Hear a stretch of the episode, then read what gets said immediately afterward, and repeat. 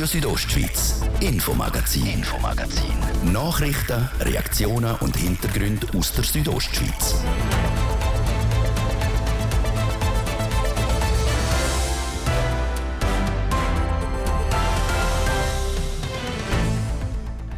Es hört nicht mehr auf, alles wird teurer. So kostet per 10. Dezember ein Billett für den Zug, das Postauto oder Bus mehr. National über 4% mehr, ein bisschen weniger. Schlönt Billett in Graubünden auf, aber nur ein bisschen weniger. Dann haben wir es von der ältesten Gastwirtschaft in der Bündner Kantonshauptstadt Hofkellerei im Turm ein bisschen unter der Kathedrale ist vor über 500 Jahren als Trinkstube geöffnet worden.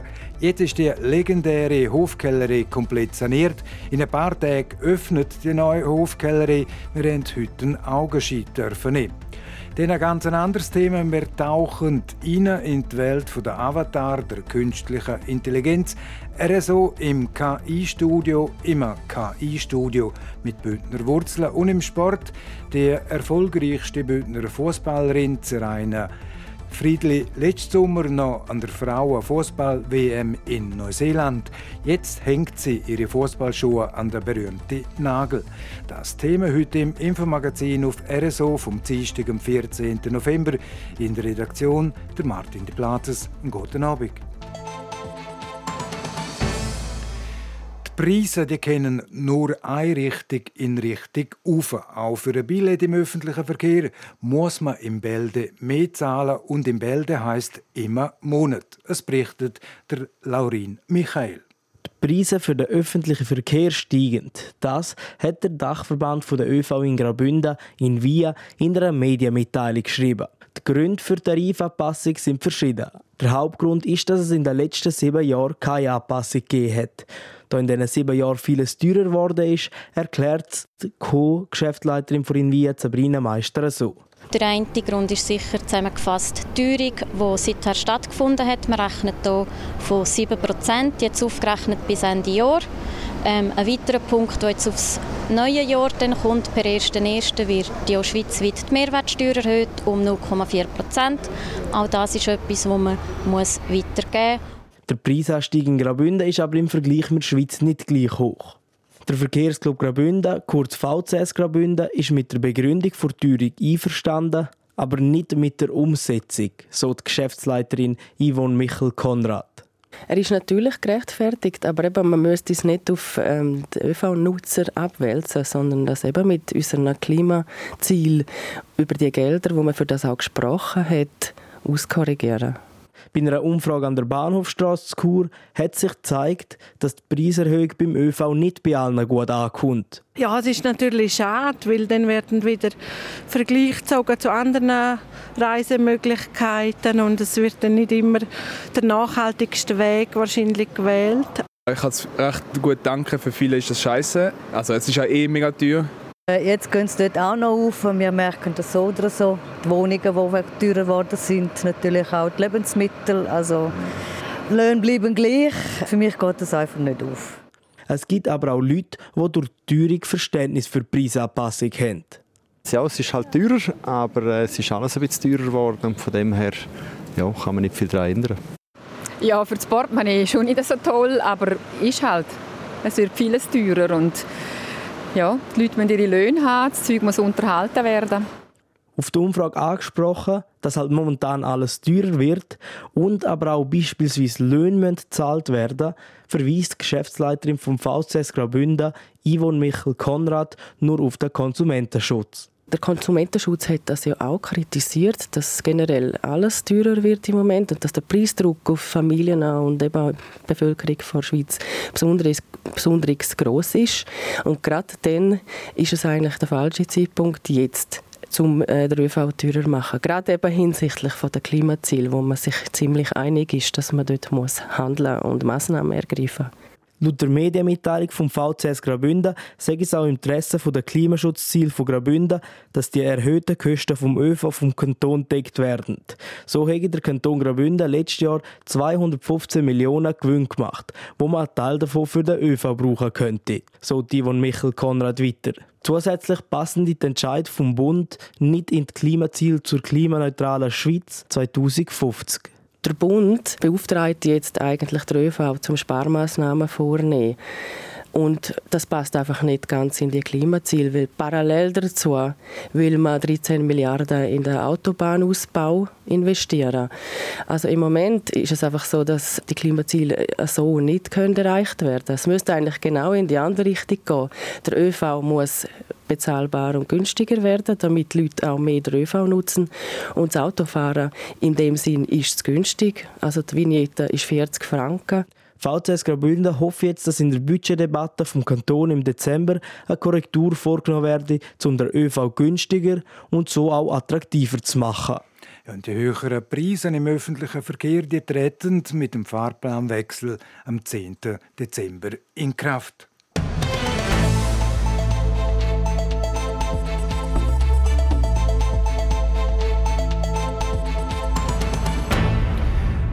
Ist das älteste Gasthaus in Chur, die Hofkellerei. Gerade unter der Kathedrale im Turm ist die Hofkellerei vor über 500 Jahren als Trinkstube geöffnet worden. Seit vier Jahren ist die legendäre Hofkellerei zu. Sie ist saniert worden. Alles ist fertig und bald können die Gäste die Hofkellerei wieder geniessen. Der Luciano Cherry hat heute einen Augenschein in der neuen Hofkellerei. Eine frisch renovierte Holzstege führt auf zum Eingang der Trinkstube in Hofkellerei. Beim Einlaufen in die alte Trinkstube fällt einem das schön verzierte Holz an der Wand und der Decke auf. Die Tische sind schön angerichtet mit weißen Tüchern und Servietten. Auch der alte Kachelofen mit den grünen Blättchen, wo im Ecke vom Zimmer steht, glänzt schön. So etwas Schönes brauche ich Chur, sagt Daniel Krieg, Domdekan vom Domkapitel zu Chur. Es ist eine unglaublich schöne Trinkstube aus dem 16. Jahrhundert. Das findet man zu Chur nicht. Das ist historische Substanz, ein Haufen Geschichte da drin in dem Gebäude und äh, das, das ist, allein schon das ist erhaltenswert. Und es gehört zum ganzen Hofbezirk, wo, wo finde ich für Chur auch eine wichtige Bedeutung hat. Die Hofkellerei besteht aber nicht nur aus der Trinkstube. Auch im Turmsaal, wo oberhalb der Trinkstube ist, hat man etwas gemacht. Neue, helle Farben geben dem Turmsaal ein ganz anderes Licht. Der Architekt, der Vincenzo Cancemi, ist verantwortlich für die Sanierung der Hofkellerei. Wir haben historische Verwaltungsgebäude restauriert, wir haben aber auch einfache Objekte die alt sind, immer wieder äh, dürfen restaurieren und sanieren. Also es ist in dem Sinne nicht ungewohnt, wir machen das immer wieder, aber jedes Objekt hat eine andere Funktion, eine andere Nutzung, andere Gegebenheiten, andere Vorgaben und das macht es natürlich spannend jedes Mal. Trotz aller Erfahrung, einfach so aus dem Ärmel schütteln, kann man so eine Sanierung nicht. Das ist äh, sehr schwierig. Man ist angewiesen auf Spezialisten. Es braucht einen großen Dialog mit den Behörden. Wir haben Normen, die sehr restriktiv sind, die große Vorgaben machen, was auch richtig ist, weil heute fühlt man sich relativ sicher in den Gebäuden und das hat natürlich auch damit zu tun, dass die Normen äh, das vorgehen oder, und dass man die einhalten. So wäre zum Beispiel die Holzstege nicht normgerecht, weil die muss nach heutigem Standard brandfest sein. Da hätten wir Kompromiss müssen machen und das Holz eine Schicht aus brandfesten Materialien rein tun. Auch eine gänzlich neue Küche hat man in der Hofkellerei eingebaut. Wenn man in der Küche steht, sieht man das auch. Das glattsilbrige Chromstahlblech strahlt. Der Mann, der dann hauptsächlich in der Küche sein wird, heißt Michel Hug. Er ist Küchenchef und Geschäftsführer. Als letztes hat er in Davos im Berggasthaus Dürrboden geschafft. Jetzt hat es aber auf Kur verschlagen. Ich bin da reingelaufen und habe mich eigentlich in den Turm verliebt. Ich habe gefunden, es ist wunderschön gekommen, top ausgestattet und gibt gute Grundbedingungen, um uns was aufzubauen. Die Hofkellerei ist mit seinen gut 600 Jahren historisch gesehen ein wichtiges Wirtshaus für die Stadt Chur. Aus dem Grund lastet jetzt auch ein gewisser Druck auf den Geschäftsführer der Hofkellerei. Dem Druck sagt der Michel Hug aber gewachsen. Das macht uns sicher sehr stolz, dass wir da sind, weil es hat sehr viele Geschichten hinter das Gebäude für Chur. Und jetzt wollen wir schauen, dass wir da die Geschichte in Zukunft weitertragen können und dass wir später wieder von der neuen Geschichte erzählt, die wir werden schreiben werden. Die Hofkellerei strahlt also in neuem Glanz. Mit neuer Geschäftsführung und Gericht mit lokalen Zutaten möchte man die Geschichte der Hofkellerei weiterführen. Ja, und die Eröffnung der neuen Hofkellerei in Chur ist am Samstag in einer Woche, am 25. November.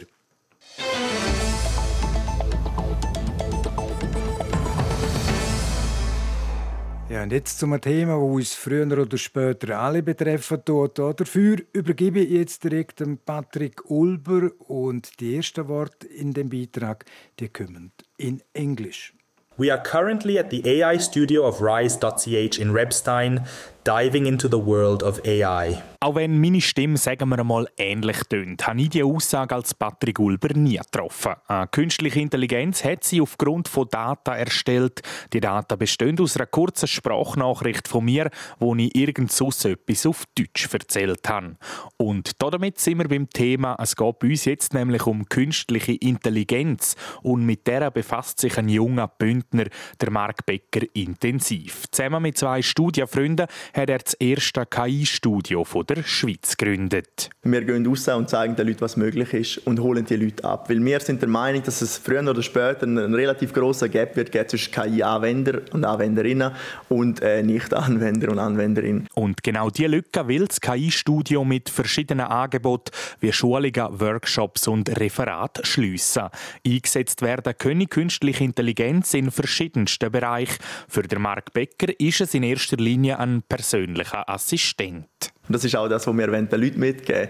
Es ist nichts, wo, wo die jetzt gerade jetzt, äh, im gleichen Schritt ersetzt. Das ist etwas, das dir hilft, das die erweitert, also eine erweiterte Intelligenz eigentlich sein. Das vor allem bei der Wissens- und Informationsverarbeitung.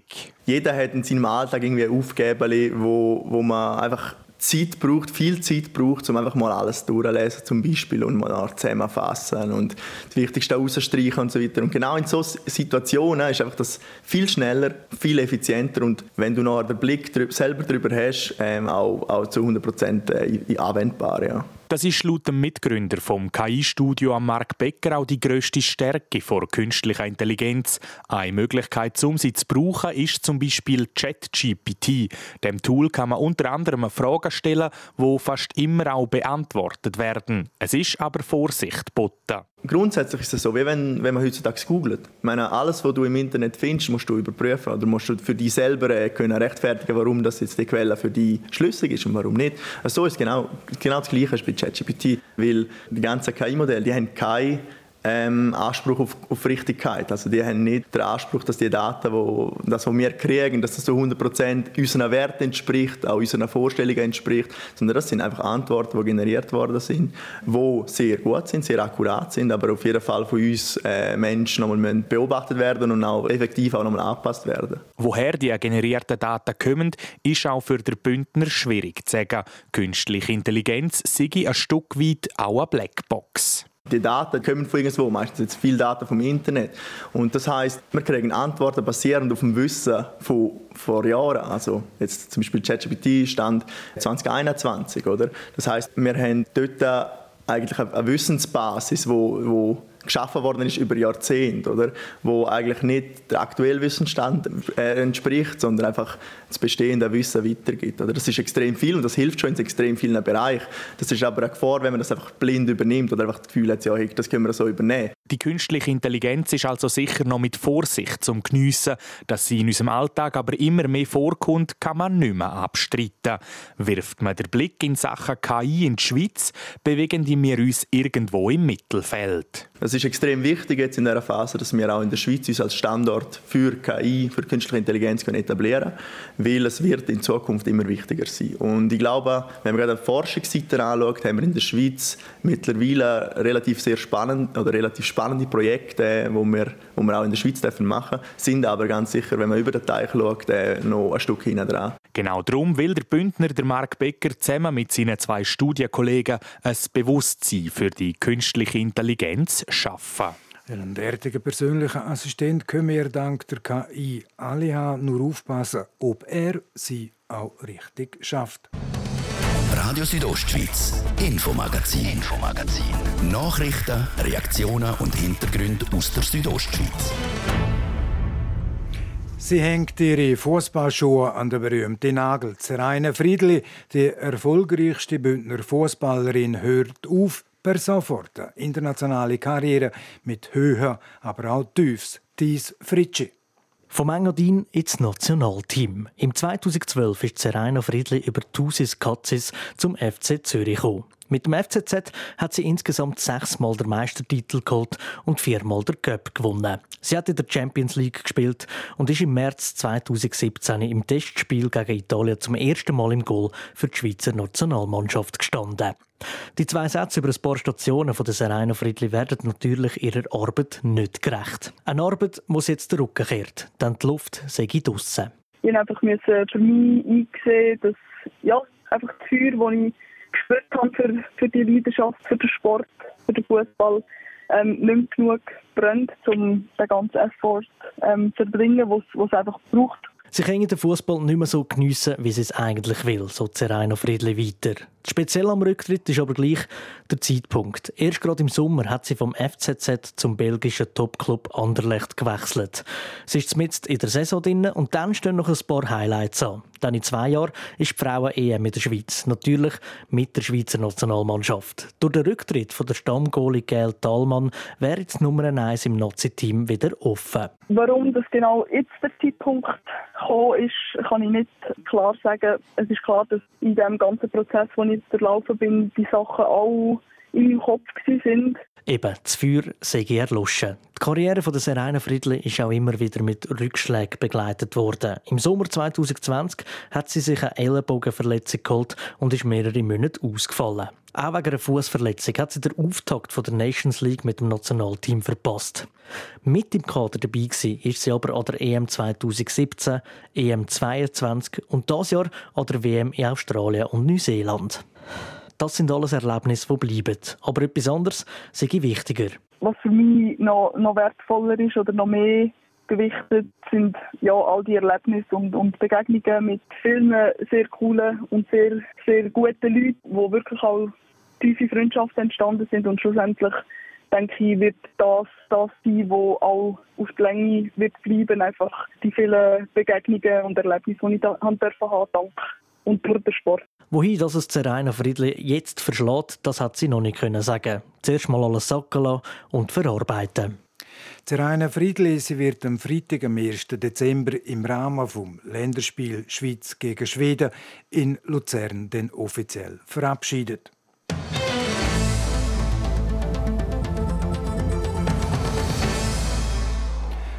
Für den Hockeyclub Davos sieht es momentan nicht so rosig aus. Knapp vor der Hälfte der Qualifikation ist der HC Davos auf dem 9. Tabellenrang. Der Sportchef vom HCD, Jan Alsten, hat mit der Südostschweiz die gespielte Match Revue passieren lassen. Thies Fritschi. 21 Matches hat der HC Davos bis jetzt gespielt. Haufenmal hat man können jubeln, Haufen andermal hat man die Faust im Sack machen, weil es wieder nicht gelangt hat für einen Sieg. Was kein Geissen wegschlägt, ist, dass in den letzten zehn Spielen Davos dreimal gewonnen hat. Mit 31 Punkten ist der HCD auf dem 9. Zwischenrang. Von einer Krise will der Sportchef Jan Elston nicht reden. Denn in der höchsten Schweizer Eishockey-Liga sei es von den Platz her sehr eng. Wir müssen sagen, dass äh, die National League ist so eng. Ein Sieg mehr, wir sind äh, Vierte. So darum, äh, jetzt wir müssen fokussieren, was passiert jetzt, das ist ganz klar. Können wir nicht sagen, das ist gut, aber es ist nicht auch schlecht. So. Ein grosses Vertrauen hat der Sportchef auch in Trainer Josh Holden. Die Mannschaft sei gut vorbereitet und das Spielsystem verhebe. Und ganz allgemein sei Jan Elston mit der Leistung vom Coaching-Staff zufrieden.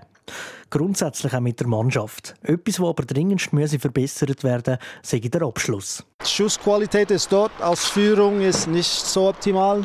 Wir vermissen zu viel das Tor. Das ist ein Riesenproblem für mich, weil wenn da, da, da schießen wir in Plexi oder, oder im Bande, dann gibt es keine Chance für einen Rebound oder äh, das Spiel äh, folgen. So darum, wir müssen mehr präzise und genau sein mit unserem Schuss und das heißt auf Tor schießen.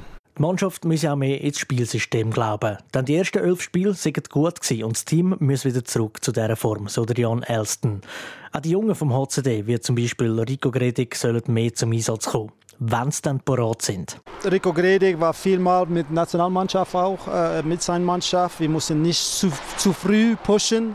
Aber Ziel für Rico ist ein Teilnehmer zu dem WM im Dezember. Die jungen Spieler wie Simon Knack und, und, und Valentin Nussbaumer, wir vergessen, sie sind immer noch junge. Ja, das ist immer ein Thema bei uns. Sie arbeiten viel und, und wie gesagt, das, das braucht immer Zeit. So oder so will der Sportchef ein Spiel nach dem anderen nehmen. Bis zur Pause im Dezember hat der HCD noch neun Spiele. Das nächste ist der Samstag, die Hai gegen Lugano. Und der Beitrag der ist produziert worden zusammen mit der Sportredaktion von der Südostschweiz. Bald 21 Minuten vor dem 6 und damit ist es das, das Infomagazin auf RSO vom Dienstag, am 14. November. Das kann nachgelost werden im Internet auf südostschweiz.ch-radio. Das nächste Magazin gibt es wieder morgen am Mittwoch, wie gewohnt, am Viertel ab 5 Uhr. Natürlich noch hier auf RSO am Mikrofon seid für heute auf Wiederhören. Der Martin de Plates, a guten Abend, Docken. Radio Südostschweiz, Infomagazin, Infomagazin. Nachrichten, Reaktionen und Hintergründe aus der Südostschweiz.